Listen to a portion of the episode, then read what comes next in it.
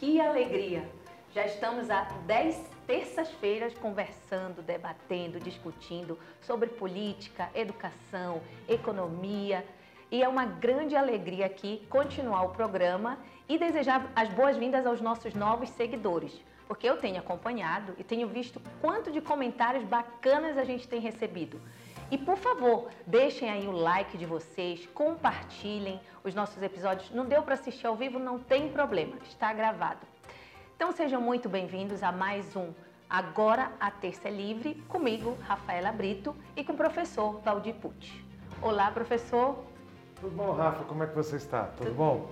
É, bom, primeiro a dizer a alegria que eu tenho de estar aqui no nosso décimo programa, né? O Agora Ter Ser Livre, como você bem colocou, Rafael, ele tem crescido, cada vez mais pessoas nos acompanham, cada vez mais pessoas nos assistem. E, Rafael, eu tenho certeza que isso vem muito justamente por causa da proposta inicial do programa. Um programa que, como a gente tem batido desde o início, temos falado, temos sempre nos apresentado desta forma.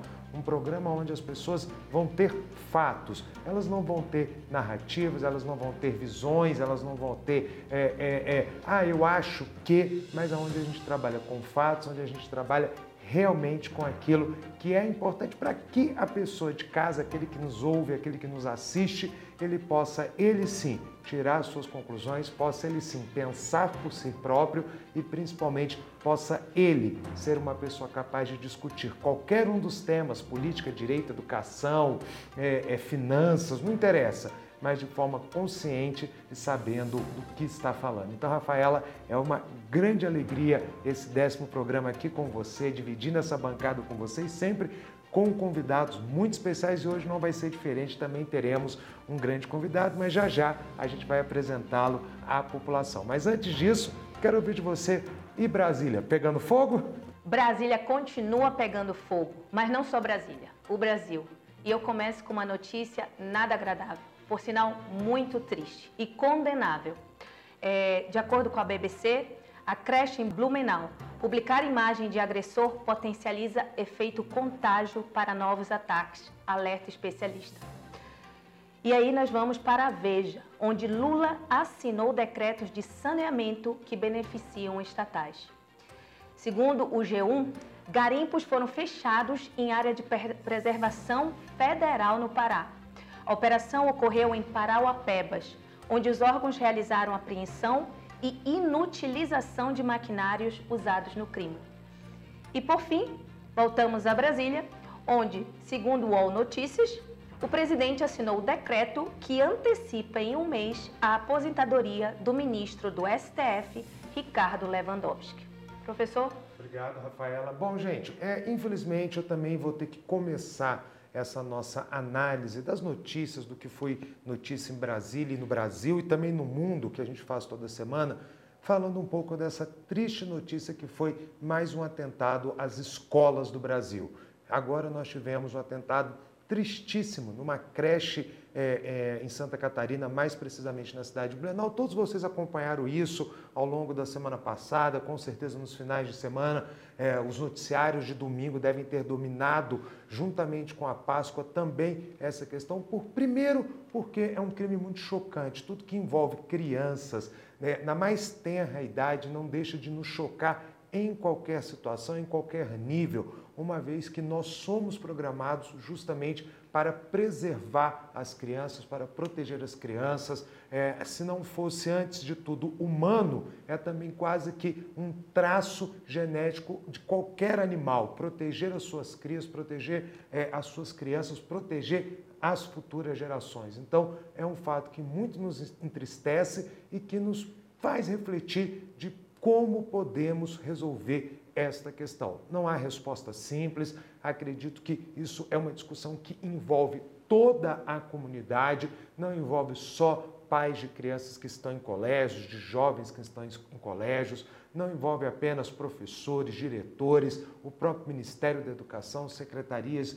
de educação em todo o país, mas é, é um assunto que deve envolver toda a sociedade pessoas com filhos, pessoas sem filhos, pessoas que estão envolvidas diretamente na questão, pessoas que não estão envolvidas diretamente na questão e temos apenas que tomar cuidado para não cairmos nos discursos fáceis. Não é a sociedade que está doente. A sociedade brasileira não é doente, porque a gente ouviu falar muito isso, que estamos doentes, que a sociedade ela está apodrecida. Não acredito. O que eu acredito é que nós temos um problema, um problema que tem que ser resolvido, que tem que se buscar a solução, que não vai chegar fácil. O mundo inteiro enfrenta esse problema. Nós temos casos semelhantes nos Estados Unidos, vimos em outros países do mundo, sejam eles desenvolvidos, sejam eles não desenvolvidos.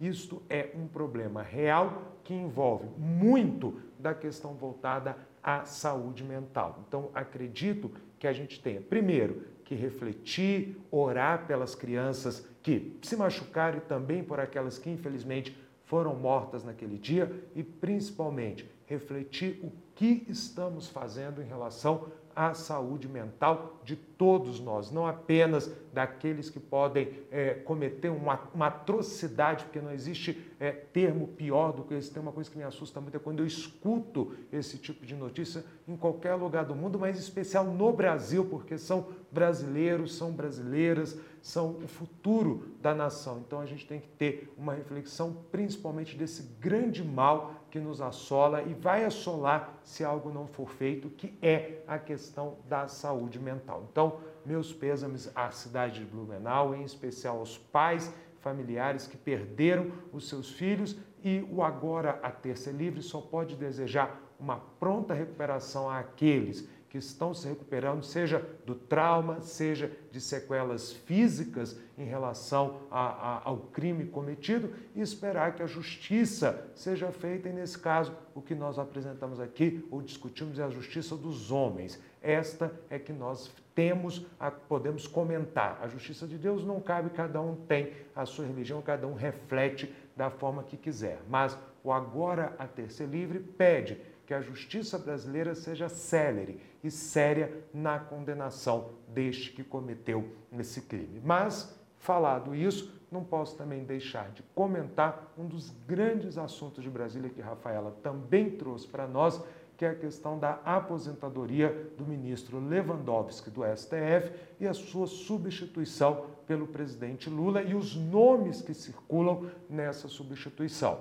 Por exemplo, o, o, o dos, dos grandes nomes que está cotado é justamente do advogado de Lula, o Zanin, já que nós tivemos aí, como a própria Rafaela já nos colocou, o adiantamento da aposentadoria de Lewandowski. A gente fala adiantamento, mas na verdade é um mês de adiantamento. Lewandowski iria se aposentar em maio, resolveu se aposentar em abril. A gente não pode nem falar tanto que foi uma, uma aposentadoria tão adiantada como foi, por exemplo, Joaquim Barbosa, que se aposentou anos antes do que ele ainda poderia esperar para chegar a essa época. Então, a grande discussão é quem irá para o lugar de Lewandowski. Mas tão importante como quem irá para o lugar de Lewandowski é a gente discutir como ou começar a pensar, porque as bolsas de aposta de Brasília colocam o Zanin como sendo o grande nome que possivelmente irá ocupar essa vaga, e a gente tem que lembrar que Zanin ficará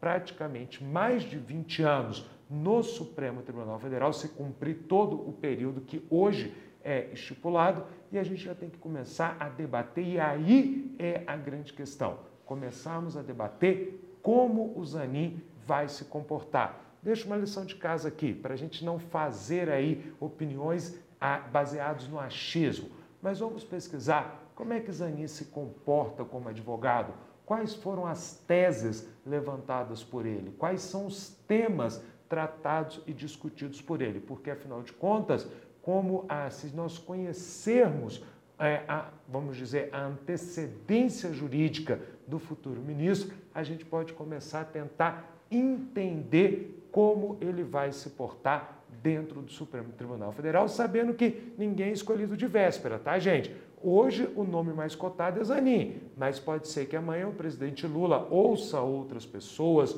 ouça outros conselhos e venha a escolher aqueles nomes que estão correndo por fora. Mas, a princípio, a ideia que nós temos é que Zanin será justamente o ministro do STF e, consequentemente, nós temos que começar a entender o seu papel dentro das inúmeras votações e temas que o Supremo ainda tem que tratar e que vai tratar nesses próximos 20 anos, sendo que um dos temas, por exemplo, de suma importância é, são questões ligadas à energia, ao meio ambiente, questões voltadas à própria exploração de, de recursos naturais dentro do país. E eu fiz esse gancho no final desta minha apresentação, justamente para, dessa minha análise, melhor dizendo, justamente para poder apresentar a vocês o nosso entrevistado de hoje, que nós vamos bater um bom papo, um grande papo aqui com o doutor Alisson Tadeu. Apresentar um pouquinho para vocês o doutor Alisson. Dr. Alisson é CEO e fundador da NOAA Network, uma empresa de soluções integradas para os setores públicos e público e privado, nos segmentos é, de energia e mineração. É formado em Direito pelo Centro Universitário IESB, em Brasília, e graduando no Master of Law em Direito de, da Energia e Negócios, no setor elétrico pelo CEDIM, Minas Gerais. Também é, o senhor Alisson, ele foi assessor parlamentar no Ministério de Minas e Energia e CEO da Energici, Head de Energia da Câmara de Comércio Brasil, República Dominicana, bem como membro do Comitê Jovem do Instituto Brasileiro de Petróleo e Gás, IBP, além de atuar em outras empresas como consultor em energia. Alisson, é uma honra agora a ter ser livre tê-lo aqui conosco. Eu e Rafaela nos sentimos muito honrados em dividir essa bancada com você nessa terça-feira à noite, para a gente debater um pouco esse tema que é tão importante para um país que quer crescer, para um país que quer se desenvolver, para o mundo, porque também a questão de energia envolve sustentabilidade, envolve a questão do meio ambiente, talvez a necessidade cada vez maior que temos de energia acabe esbarrando nas questões voltadas para o meio ambiente. Então, ter, ter você aqui para nós é muito importante para quem também está nos assistindo, porque é uma forma da gente poder trazer esse debate para é, o dia a dia, para o dia a dia de quem ouve e quem assiste o Agora Terceiro Livro. Então, seja muito bem-vindo, Alisson. É um prazer tê-lo aqui.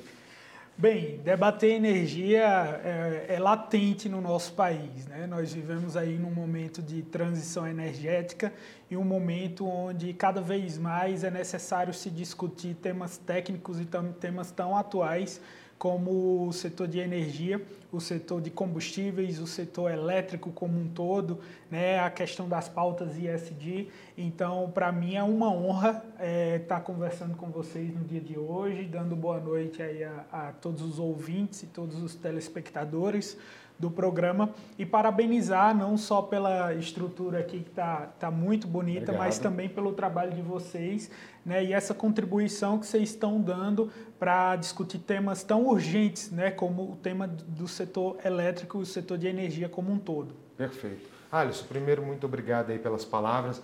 Alisson, eu queria começar primeiro é, ambientando as pessoas que estão nos ouvindo sobre o tema.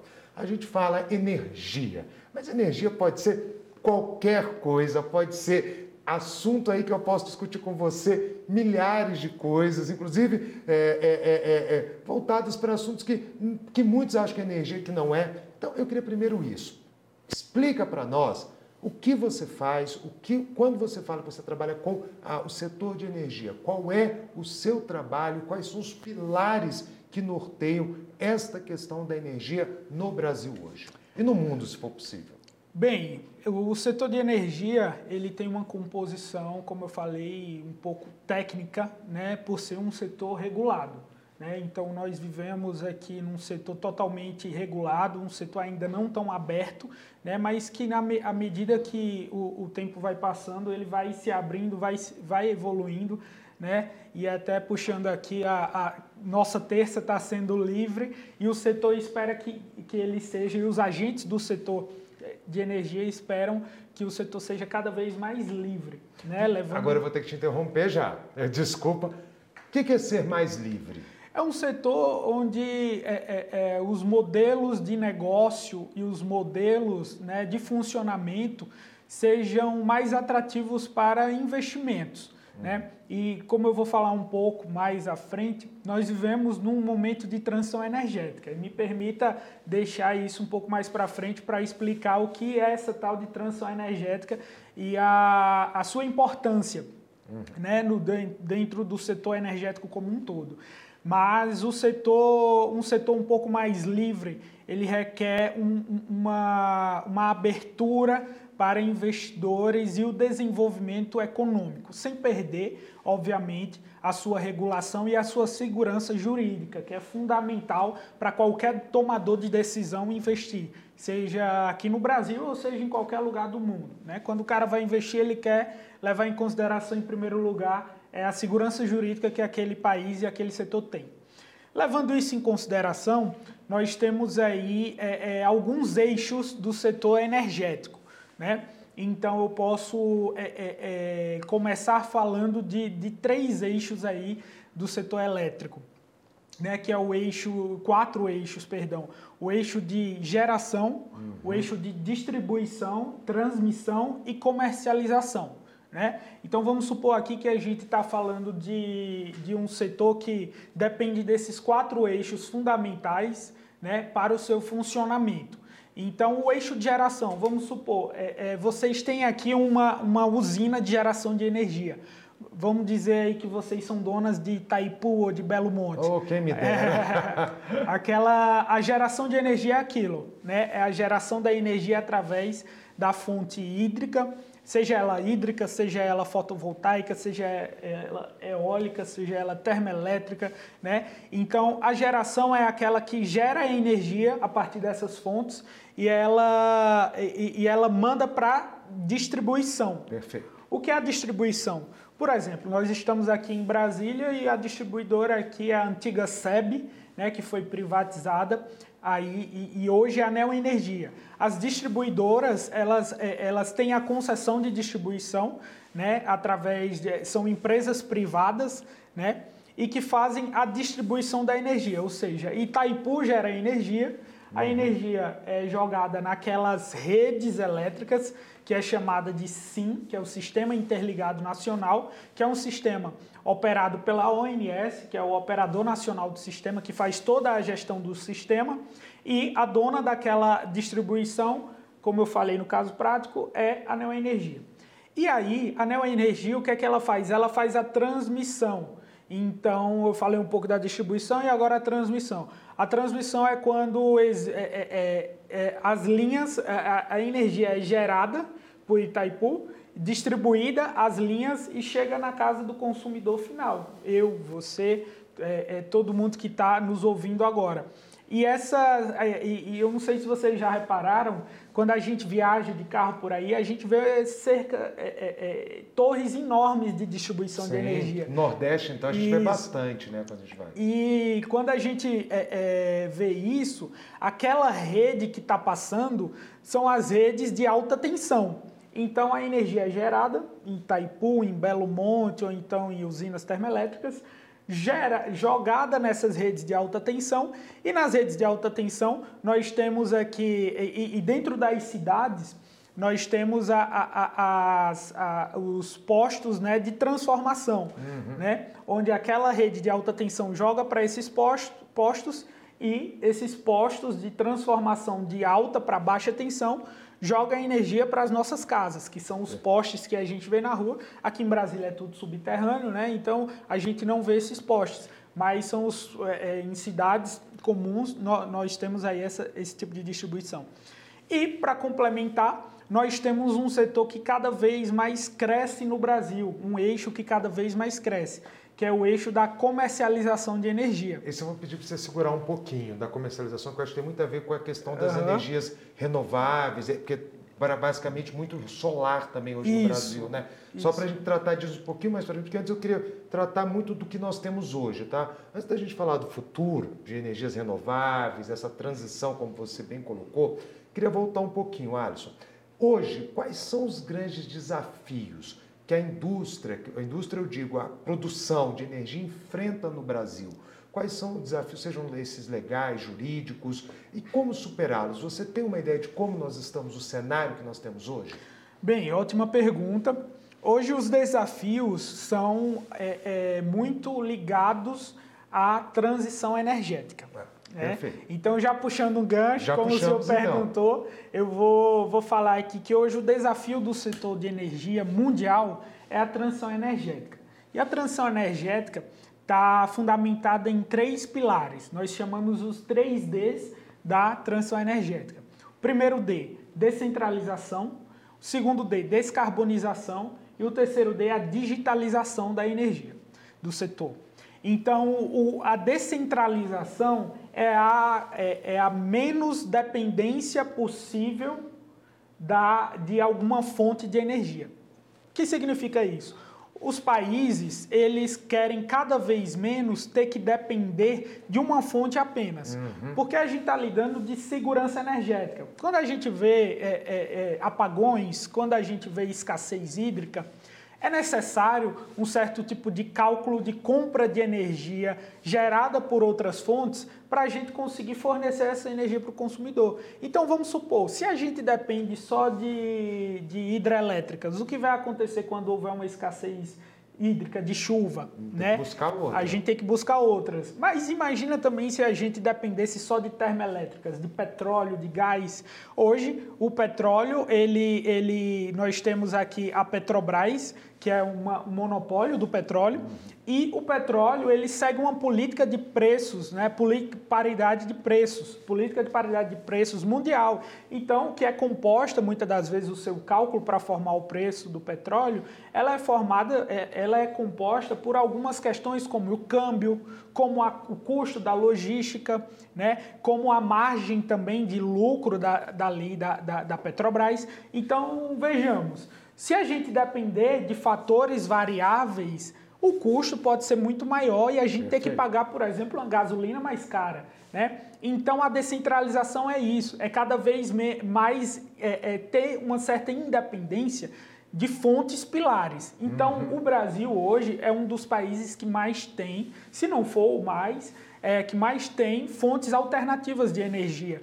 Então, só para dar um dado geral, nós temos hoje cerca de 50% da energia brasileira, da nossa matriz energética, é, cerca de 50% é hídrica. Uhum. E nós estamos é, é vendo aí um crescimento de fontes alternativas, como por exemplo, cerca de 12% da energia é, gerada no Brasil é de solar. Então nós tivemos um crescimento aí nos últimos dois anos, é fruto de muito incentivo né, de lá atrás as fontes alternativas do, do, do próprio poder executivo e legislativo exponencial. Então o crescimento foi exponencial de energia solar. Hoje nós contamos com cerca de 9% aí é, de geração advinda da eólica e uma, uma menor dependência né, da, das termoelétricas, hum. mas nós temos que respeitá-la também, porque as termas, termoelétricas, né, principalmente é, de energias de fontes é, como petróleo, como gás, elas dão uma segurança energética, né? elas, dão, elas têm um fator de geração muito maior. Mas não são elas que, daquela nossa última crise hídrica que nós tivemos recentemente, ficamos quase um ano com bandeira vermelha, não foi para pagar os custos desta, dessas termoelétricas no país? Perfeito. Então vejamos. E aí a gente entrando, aprofundando um pouco mais. É, como que funciona a formação de preço da energia? Né? Ela leva em consideração diversas coisas. Então, se eu for falar aqui, a gente vai demorar o dia inteiro falando e ninguém vai conseguir entender. Mas um dos, um dos principais pontos da formação de preço de energia é o fator da, da TUSD, né, que é a tarifa do uso do sistema de distribuição. Uhum. Então, vamos, vamos ver isso. A distribuição, a energia, o que a gente consome, a gente não consome pelo que a gente paga, a gente consome pela disponibilidade. Então, existe um cálculo na ONS que ela tem que estar tá sempre com uma energia equilibrada no sistema de distribuição. Então, assim, não pode ter nem menos nem mais.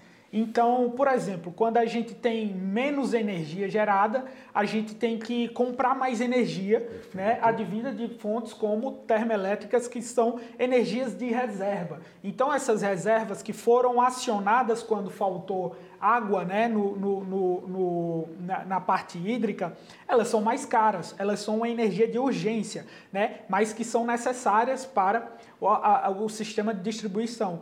E quando a gente tem energia demais no sistema, uhum. acaba que acontecendo perdas elétricas, porque o sistema também tem uma certa oscilação ali nas ondas eletromagnéticas e que esse custo também de perdas elétricas que, é, que, que se traduz né, no, no, numa, numa instabilidade do, do, do sistema, ela custa também uhum. e, e, diminui ali a, a, a disponibilidade do sistema.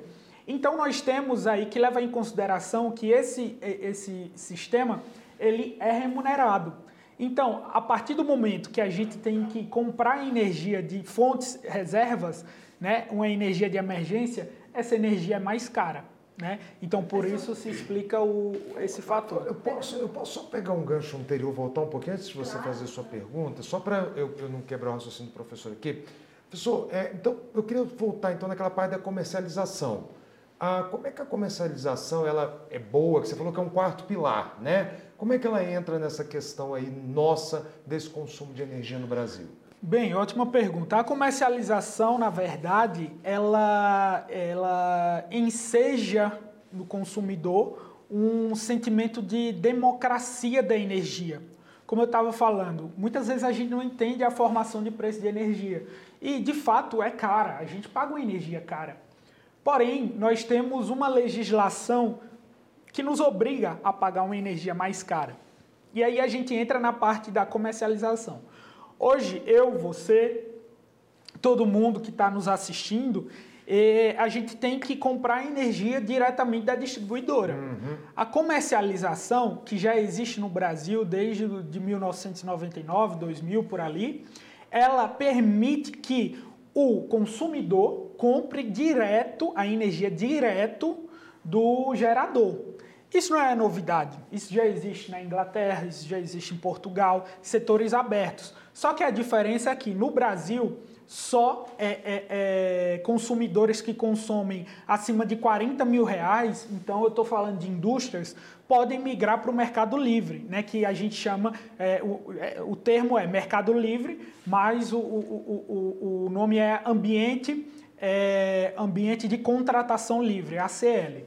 Então, nós estamos encarando, aí voltando à sua pergunta, os desafios né, do setor. Um dos desafios é esse, né, a abertura gradual. Então, nós já temos uma previsibilidade legal em tramitação na Câmara dos Deputados, a partir do PL 414, de relatoria do ex-ministro de Minas e Energia, Fernando Coelho Filho, que permite né, que o setor é, é, tenha uma abertura maior para a gente virar uma Inglaterra da vida, um hum. Portugal da vida, onde eu, você, poderemos comprar a nossa energia num aplicativo. Olha, interessante né? isso. Então, é, esse, esse é o grande desafio, mas para isso nós precisamos de um arcabouço regulatório, né, pelo fato do setor ser bastante regulado, que, que vai demandar muita discussão, muito diálogo, mas que algumas etapas já foram cumpridas, né? já houve uma portaria né, do Ministério de Minas e Energia, do ex-ministro Adolfo Saxida, que abriu gradualmente. Então, nesse momento, nós temos uma abertura até 2028 aí para clientes que consomem cerca de 500, é, 500 kW médio de energia é, poderem comprar diretamente da comercializadora. Uhum. Então, no setor de comercialização, existe comercializadoras. Então, são empresas que é, podem comprar energia do gerador e vender no Mercado Livre.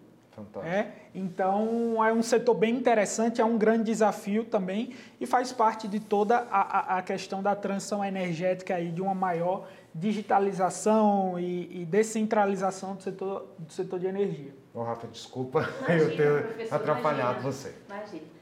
Eu vou puxar agora a sardinha para o meu lado. Eu sou paraense e o Pará é o segundo maior é, gerador de energia. Como citaste Belo Monte, temos outras é, hidrelétricas lá. sendo que ele, os consumidores paraenses pagam 59% a mais da média nacional. Sério? é, sabia 59%. Olha. É uma coisa impressionante, né? E é uma briga de eterno, essa questão da tarifa. Então, como, é, pegando né, esse gancho né, da geração, da transmissão, da distribuição, como é que funciona essa disparidade é, da gera, assim, de ser um gerador de energia elétrica, né, mas ao mesmo tempo pagar uma das maiores tarifas? Tem alguma coisa a ver com a logística, com a, enfim, não sei, né, porque está no norte, né, e aqui talvez, por exemplo, no DF é tudo mais próximo. O que seria isso, assim, professor? Porque, porque assim, nossos seguidores precisam até mesmo formarem uma opinião sobre isso, né? Sobre essa questão de, uhum. dessa disparidade, porque já se vive uma disparidade regional. A gente acaba de ler uma notícia que desmatamento, que garimpo ilegal, tudo acontece ali no norte, né, onde está a Amazônia. E agora mais essa questão né, dessa tarifa. O, o, que explicaria isso? Você é que tem alguma explicação, né? Bem, só um dado. Vocês estão ali do lado do Amapá e a disparidade é enorme. Né? Se eu não me engano, hoje a energia do Pará é a maior, a tarifa mais cara do Brasil e a do Amapá é a menor. Né, salvo engano. E um do então, lado do outro. E um do né? lado do outro. Então você tem ali algumas, algumas questões né, que afetam o, o, o é, é, a composição do preço, como eu falei ao professor Valdir. Né? E não só a TUSD, né, a, a, a questão da, da tarifa, do uso do, de distribuição do sistema, você também tem cerca de. Eu não vou saber exatamente aqui o número, mas com certeza mais de 20 impostos, incidências na composição do preço de energia. Então, assim, nós temos aí um ICMS que varia por estado. Nós temos aí um custo de distribuição, um custo de geração, que isso afeta totalmente é a composição de preço da energia. E tudo isso tem que ser repassado para o consumidor. E além disso, nós temos também um fator que é muito importante né, quando, quando a gente se fala é, é, é, da, da, da, conta de energia, da formação de preço, que é o PLD. Né? O preço de, é, é, o preço de liquidação né? É, das distribuidoras, despesas, etc., que um dos, um, um dos eixos também é o PLD horário. Então a questão dos horários, o, o, a questão dos horários de maior uso do sistema, da disponibilidade. Então tudo isso afeta o preço da energia. Além disso, a gente tem também as bandeiras, né? Então a gente tem aí cerca de diversas bandeiras, amarela, vermelha, né? Uhum. Que também compõem o preço quer, da energia. Quer matar um consumidor e escutar a bandeira vermelha. É, bandeira vermelha no jornal ele já fala assim, oh, meu Deus, lá vem a coisa pesada. É. E, por, e, e, eu tive um prazer, na época que eu era do Ministério de Minas e Energia, de conhecer Belo Monte. Foi para mim um hum. sonho realizado. Né? A gente que está nesse setor, a gente sempre tem um sonho de conhecer Itaipu, de conhecer Belo Monte. Eu me impressionei, de fato, com aquela imensa estrutura. Né? Então, a operação ali da, da, do pessoal é muito forte, muito inteligente e gera muita energia. Porém, é uma energia gerada pela, pela é, é uma hidrelétrica, né? que abastece toda a região, mas que também tem ali suas escassezes de vez em quando, suas escassez, né? Hum. Então tudo isso faz com que majore o preço da energia, né, de estado para estado. Então cada estado é, é, tem, tem sua peculiaridade aí. Tá bom, obrigada. Respondi? Respondido, né? Tá. Bom, e eu queria também perguntar sobre a ISD, né? O ESG, né? Trata de ambiente, trata sobre a questão social e trata sobre governança. É um termo que, de cinco anos para cá, os brasileiros passaram a escutar com frequência. Está né? na moda. Tá, pronto, está na moda, mas é uma moda muito boa, espero que permaneça, né? Como a gente trataria, então, esse tripé, né? Do meio ambiente, da, da, da so, ou seja, envolvendo o social e a governança, não só dentro de uma empresa, mas para a própria sociedade. E voltado, claro, para o setor energético. Bem, e aí eu quero voltar nos 3Ds da transição energética, porque o tema de SD é fundamental para uma transição energética eficaz no nosso país. Né? Então, quando a gente fala de ISD, a gente, é, é, voltando ali à questão da transição energética, nós temos dois pilares também fundamentais da transição, que é o D da, da descarbonização e o D da uhum. digitalização. Né? Então o ISD está totalmente interligado a isso E eu vou um pouco mais além. O ISD também traz um sentimento que é muito necessário e urgente para o nosso setor de energia, que é o, o, a questão da diversidade. Né? O setor de energia, como um todo, é um setor muito masculinizado. Né? Nós temos mais engenheiros, nós temos mais é, gestores, homens, né? nós temos mais é, é, homens em posição, posição de liderança. Né? E a gente tem que levar em consideração o espaço da mulher. Nós temos mulheres incríveis também no setor de energia, que inclusive foram é, minhas, minhas mentoras, né?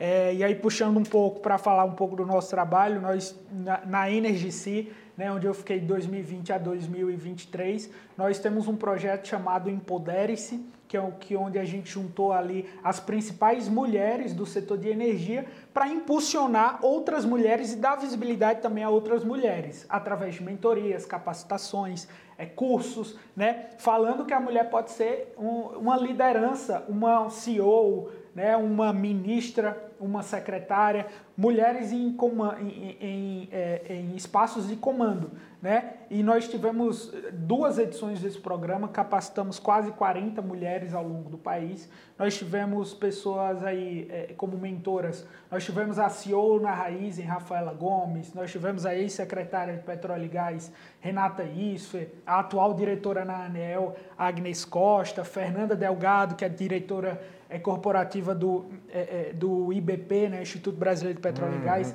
Então, assim, só puxando essa temática para a gente voltar para a ISD, é fundamental a diversidade, levar em consideração o papel das mulheres também em posicionamento de liderança no, no, no nosso setor. Então, isso é um tema latente no setor de energia e urgente.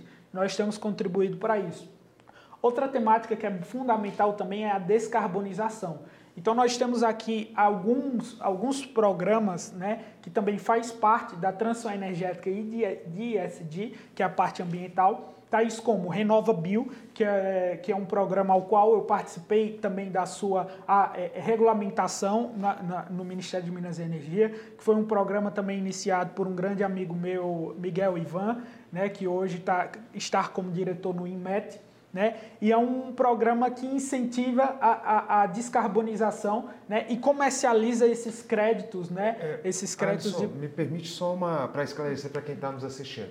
O que é descarbonização? Só para quem está assistindo entender do que, que você está falando é, no uso desse conceito, desse termo. É diminuir cada vez menos as emissões de gás carbônico, da, gás carbono na, na atmosfera. Uhum. Né? Então, é, o, Brasil, de fato, é uma referência, principalmente no setor de energia, é uma referência na, na questão ambiental, né, a, a, partir das energias renováveis. Como eu falei anteriormente, nossa matriz é composta de quase mais de 70% de energia renovável. Então, nós somos uma referência. Mas nós precisamos também, e é um tema que o Brasil se discute muito, incentivar outras áreas, né, como a área é, é, é, da agricultura, do agro, né, para essa questão da descarbonização. Então, por exemplo, esse programa que é totalmente brasileiro, o Renova Bio, ele é um programa que incentiva a, é, é, é, a descarbonização né, e uma, um, um, um, sistema de compensação ali de créditos, né, de créditos chamados CBIOS, né, é, para a indústria sucroalcooleira e de biocombustíveis, que depende totalmente da indústria agro. Né? Os biocombustíveis é, é, são, são combustíveis gerados a partir da queima da cana, né? então nós temos aí uma, um, um índice alto também de emissões. Hum. Então, a ideia no RenovaBio e hoje é aplicado, hoje esse crédito que é gerado é comercializado, né? E também nós temos a questão da geração de crédito de carbono, que é muito importante no mundo inteiro. Então, hoje o Brasil, aí voltando à sua pergunta dos desafios, hoje o Brasil precisa ainda ter uma regulamentação um pouco melhor. Hoje nós temos é, sobre, muita oportunidade. Sobre, é, carbono? Crédito de crédito carbono. carbono. Perfeito. É, nós temos muita oportunidade, mas ainda nós precisamos comercializar ali de, de certa forma para é, é, é gerar interesse né, uhum. em mais e mais e mais. Então o Brasil tem muita área ainda para haver o reflorestamento. E nós temos também o compromisso a partir do Net Zero né, que é um programa também, que é um termo mundial, que é para emitir, a, a, é, zerar as emissões, né, e também ter o máximo de reflorestamento né, e de crédito gerado né, para haver essa compensação de países é, terem o direito de poluir. Uhum. Né? O, o Alisson, é, quando a gente fala em, em, energia, né, nós estamos discutindo aqui energia, você falou de crédito de carbono, você falou de alguns programas, mas eu vou te confessar uma coisa, acho que não eu, mas eu acho que muita gente também, não sei se a Rafaela tem essa, essa perspectiva, mas quando a gente fala, pensa em energia, em produção de energia, eu acho que a maior parte da população, a primeira coisa que vem à mente é petróleo sendo queimado, combustível, é, gasolina, efeito estufa, é, é, grandes usinas hidrelétricas, vocês citaram aí Belo Monte, mas Itaipu, que tiveram várias críticas também de questões ambientais, da, dos lagos artificiais. É, que mais a gente pensa? Consumo de gás, prospecção de gás, que pode gerar... Tem como conciliar energia, transição energética e meio ambiente? E vou aumentar a pergunta, tá? Para te botar no fogo aqui mesmo.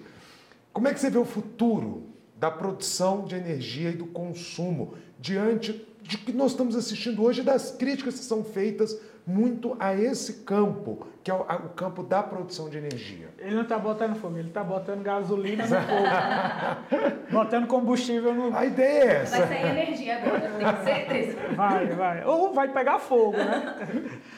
Mas enfim, é ótima pergunta. O consumo de energia, eu imagino que cada vez mais. É... E aí, outro pilar também da transição energética, o terceiro D, que é o de, de, da digitalização.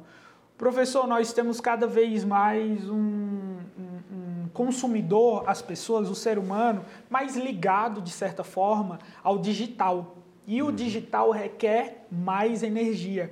Então o consumo vai aumentar de fato. A gente vai ter cada vez mais tecnologias. Porém, quando eu falo em digitalização, é, sabendo, tendo uma previsibilidade que nós teremos um aumento no consumo, nós também temos que ter tecnologia e inovação para a gente é, ter que é, é, é fazer com que aquela energia seja gerada para atender a todos de uma forma mais renovável possível, né? Então, e também para gerar cada vez mais energia. Então, nós temos aí um desafio no consumo, não o consumo direto, né, de energia, carregar o computador, o celular na tomada, mas nós temos também a questão da mobilidade elétrica, uhum. que cada vez mais o, o, o mundo anda para isso. Eu confesso ao senhor que eu tenho ainda uma, uma certa, é, é, um certo, certo um, um, pouco de fé, eu diria. Eu procurei aqui uma palavra, mas que isso acontecerá de forma rápida no Brasil. E quando eu falo Brasil, eu não estou falando de Brasília, eu não estou falando de São Paulo, não estou falando de BH, estou falando de rincões, hum. né? Eu acho ainda muito difícil a gente imaginar que a mobilidade elétrica será realidade nos próximos 10 anos aí em rincões do país. Né? Em cidades como é, é, Petrolina, que é a minha cidade lá em Pernambuco, apesar de que Petrolina hoje é a cidade mais é, é desenvolvida, né? Do, é, é, a melhor cidade para se viver no Nordeste, né? Que que, que a gente teve é, essa premiação no gente, ano passado. Quem está dizendo é ele, tá? O não, programa isso, agora Terça Livre gosta de todo o é Nordeste, tá? Quem está falando são dados, são, são dados. Então, e Petrolina também é a terceira maior cidade, passou aí Caruaru, né, que é de Pernambuco. Lá vai chegar mais rápido. Mas eu vou dizer aqui uma, é, um, um município, por exemplo, Ouricuri, em Pernambuco. Uhum Vou dizer aqui municípios aqui perto também, né, no Goiás, aqui, aqui perto na Bahia, em Barreiras, na Bahia, sei lá. Não desmerecendo esses municípios, mas é, a mobilidade elétrica ainda vai ter um certo, certo caminho. E nós temos aqui, de fato, políticos visionários no país. E lá nos anos 60, anos 70, não vou saber precisar agora o ano, nós tivemos um, um, um programa, um projeto que, que incentivou o, o setor sucroalcooleiro no país. Uhum. E o setor sucroalcooleiro é um setor, de fato, é uma energia, um combustível alternativo limpo, né, que nós temos no Brasil, que é um grande potencial. um grande potencial. Então, a, o, a mobilidade elétrica no país vai também é, é, enfrentar essa, essa, essa concorrência do, do etanol. Né? Uhum. E, e, então, nós temos aí um, um, um, alguns desafios na parte de consumo, né? não só na energia que a gente consome diretamente, ou também na energia que é abastecida para os nossos veículos aqui. Uhum. Alisson, eu acho que todo mundo que nos assistiu ficou com uma dúvida. O que é mobilidade elétrica? Mobilidade elétrica é, é quando a gente consegue ter transporte elétrico uhum. carregado pela energia, ah, né, com baterias. Então, uhum. É, por exemplo, é, é, nós temos aí marcas como a Tesla, né, que é uma marca que tem veículos elétricos no, no, no, no mundo e que é, é, marcas como a Volvo, Mercedes, vira e mexe a gente vê algum posto de, de, de recarga elétrica, né? Mas a gente vê em grandes polos, em grandes centros, em shoppings, né? É, e quando a gente tiver que viajar nas nossas BRs, né, uhum. tem que ter posto também elétrico, né, de recarga elétrica. E, e eu não sei se vocês então, concordam comigo, mas eu acho que eu, eu brinco com todo mundo que carro elétrico, você ainda vai ter um.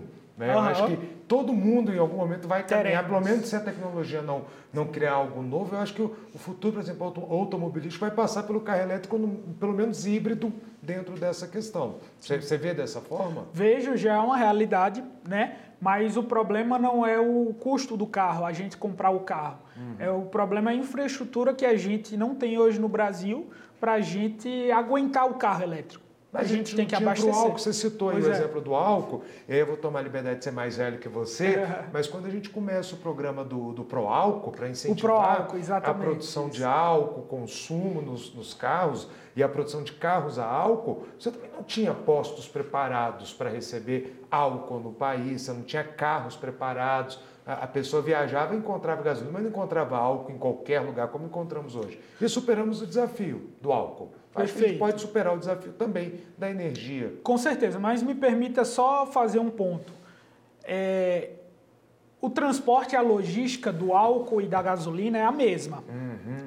O, a logística, a infraestrutura da mobilidade elétrica é uhum, diferente. Hum, perfeito. Então, perfeito. assim, você tem uma diferença aí. É, por exemplo, a logística do, do, do etanol e do, do, da gasolina, você consegue transportar muitas das vezes tendo o mesmo, seguindo o mesmo é, uma mesma estratégia. A estratégia da recarga elétrica é totalmente diferente, porque quando a gente vê, ah não, vamos ter um carro elétrico, o carro vai ter uma autonomia maior tal, mas a gente não está vendo que onde é que vai ter aqui, vou dar uma tirada aqui para Petrolina no meu, ter, ter no meu Volvo você não, aí. Você não acha imposto. Se você for daqui para Goiânia, você não acha. Pois é, mas vamos supor, vou dar uma tirada aqui para Petrolina, lá em Pernambuco, cerca de 1.500 km no meu Volvo, uhum. e vou chegar lá e, e vou ter que abastecer, recarregar em algum momento, né?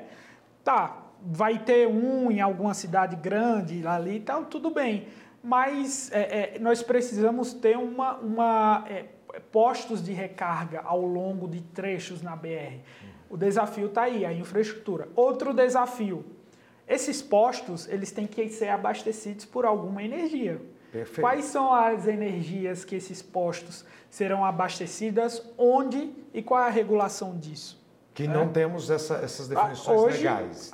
Hoje o posto de recarga ele consome a energia é, normal da distribuidora uhum. normal, né? Então, nós temos a, a depender também de como se está a personalidade jurídica daquele posto, uma comercializadora. Mas isso vai demandar, de fato, mais geração de energia. Né? Então, é uma, infra, uma infraestrutura ao redor desse, dessa temática que eu não vislumbro que vai ser de uma hora para outra é, o seu desenvolvimento mas diria que aí nos próximos 15 anos a gente vai, já vai ter uma oferta maior de, uhum. de mais carros elétricos e mais postos de recarga elétrica. Fantástico. Ah, Alisson, infelizmente a gente já está caminhando para o final do nosso programa. Parece que não, mas nosso papo rendeu e a gente já está quase chegando aqui no tempo do nosso programa. Mas eu queria deixar agora, um tempo que se fosse necessário para você, para você primeiro se despedir de quem está nos assistindo, de quem nos ouviu nesse bate-papo super importante sobre energia. Já quero convidá-lo para retornar, porque eu acho que esse papo ele ainda rende muita conversa é, e que você falasse um pouquinho sobre a, a empresa, o que, que ela faz, planos de futuro, o que, que vocês estão planejando aí dentro da empresa, dentro do, do, do negócio e que envolva energia. Bem, professor, hoje a Noa Network é uma empresa que nós fundamos esse ano né, e tem como objetivo propor soluções integradas né, para os setores é, de energia e mineração e também soluções público-privadas. Né? Nós atuaremos no eixo de relações governamentais, institucionais, no eixo de projetos e infraestrutura pro, para prédios públicos em eficiência energética e nós temos como missão e objetivo cada vez mais fazer com que o setor privado se atente a investir né, no nosso país, impulsionando o desenvolvimento econômico, impulsionando também o setor de energia. E um dos eixos também do, da nossa empresa é atuar na parte de conhecimento. O que nós fizemos aqui hoje, tentar de alguma forma expandir é, para que cada vez mais pessoas tenham acesso ao conhecimento e conhecer de energia. Né? Então, um dos nossos projetos juntos né, é propor às pessoas é um curso de capacitação, né, um programa de fato de capacitação através de evento, através de, da parte de pesquisas e estudos e capacitação. Né? Então nós atuaremos dessa forma e também num terceiro eixo de cidades inteligentes, né? que nós chamamos de Smart City Energy, que será a NOAA Urban, né? onde nós levaremos é, projetos para estados e municípios cada vez mais é, desenvolverem a sua inovação e as suas soluções tecnológicas. Então é um pouquinho do que a gente fa vai fazer, estou bem animado aí nessa, nessa nova etapa. Confesso que é um setor que eu gosto bastante, é um setor que eu amo. Uhum. Já estou aí entrando no terceiro CNPJ no setor, então é mais um desafio que, que a gente está encarando e que vai fazer parte dessa nossa construção do que a gente pensa é o setor de energia e de mineração para o futuro. Alisson, muito obrigado. Eu acho que a, a, eu sei que a, você tem muito ainda para apresentar. Eu acho que esse é um ponto que você colocou, a gente tem que trazer para discutir ainda, que é a questão das cidades inteligentes, a questão da energia envolvendo as cidades inteligentes. Eu acho que isso é de suma importância, é um debate riquíssimo, porque a gente vai caminhar para isso. A gente vai, é, o futuro passa por aí e de uma forma ou de outra a gente vai ter que chegar nele, tem que chegar preparado. E aí também meus parabéns a você, a empresa, pela questão dos cursos e de levar conhecimento que é de suma importância. Então, é, eu sei que você já está com esse planejamento, que você já está conversando com algumas instituições para levar o curso. Então, já até coloca aqui, viu, gente? Vocês vão saber em primeira mão aqui no Agora Terça Livre, já me comprometo aqui com a Alisson, de, ele, vocês vão saber em primeira mão assim que tiver tudo desenhado, né, Alisson? Você pode até voltar aqui para apresentar para o pessoal a ideia do curso ou de outras é, atividades de desenvolvimento de conhecimento, de pesquisa, de extensão que a, a, a empresa ela tem desenvolvido, tá? Muito obrigado, Imagina. obrigado pelo convite, estou sempre à disposição. Tá? A gente que agradece. É, a ideia, de fato, é cada vez mais democratizar a temática de energia. Então, contem comigo sempre. Muito obrigado, Alisson. Bom, gente, chegamos ou estamos chegando ao, final do Agora a Terça é Livre de hoje, terça-feira, por óbvio, né? Parece uma piada, mas é isso mesmo. É, então, queria agradecer a todos vocês, agradecer ao nosso entrevistado, ao Alisson Tadeu, agradecer a Rafaela, mas agradecer principalmente a você que nos ouve, a você que nos assiste, a você que acompanha essa discussão cada vez mais rica do Agora a Terça é Livre. Nesse, nesse décimo programa, tivemos a honra de discutir hoje o futuro, porque o futuro passa pela energia. Infelizmente, abrimos o nosso programa perdendo parte do nosso futuro com a tragédia que ocorreu na semana passada em Santa Catarina.